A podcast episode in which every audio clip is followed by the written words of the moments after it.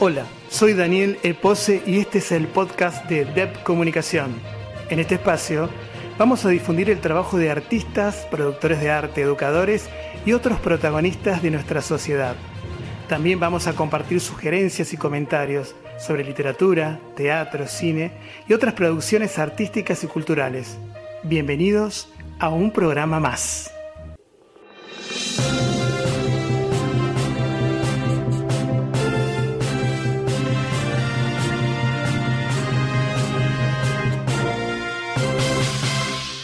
Nuevamente nos reencontramos y quiero volver a compartir con ustedes un texto más de mi libro de sueños César de la sección Crónicas Cíclicas.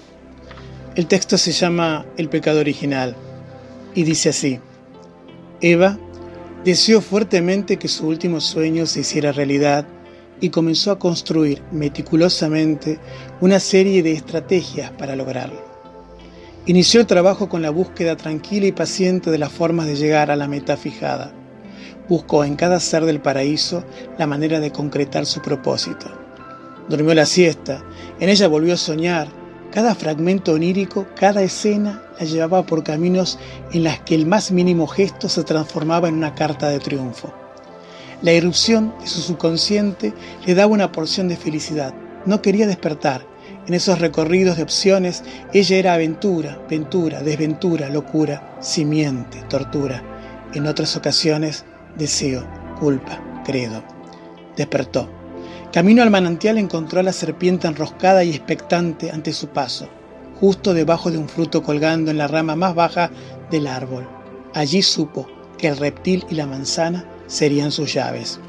Mordió la fruta en su parte más roja, a medida que la masticaba y la tragaba por partes, descubrió paulatinamente su cuerpo desnudo. Sus pechos rosados y hambrientos florecían ante el sol del Edén. A medida que recorría cada centímetro de piel, tomó conciencia de que esta era la más perfecta de sus armas. No toleraba la idea de seguir siendo tan solo una costilla desprendida. Gracias a ese fruto prohibido, había tomado conciencia de quién era, de su espacio en el paraíso. Jamás sería una vasalla, debía ser la reina. Poco a poco levantó el rostro, abrió los ojos, vio llegar a Adán, fingiendo dulzura, lo invitó a morder la fruta. Él dudó, pero no pudo resistir la tentación de ese cuerpo y de esos ojos, que conocía desde siempre, pero que en ese instante no eran los mismos. Tragó el primer bocado. Un sabor agridulce le inundó la lengua y le llegó hasta el estómago.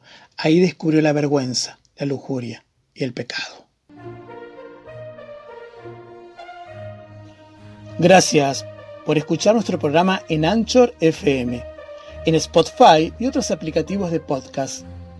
Te invito a que visites nuestra página web, donde encontrarás un blog y una sección con materiales y textos totalmente gratis. Te invito también a que conozcas nuestro canal de YouTube con contenidos exclusivos todas las semanas. Te esperamos. Un abrazo desde DEP Comunicación.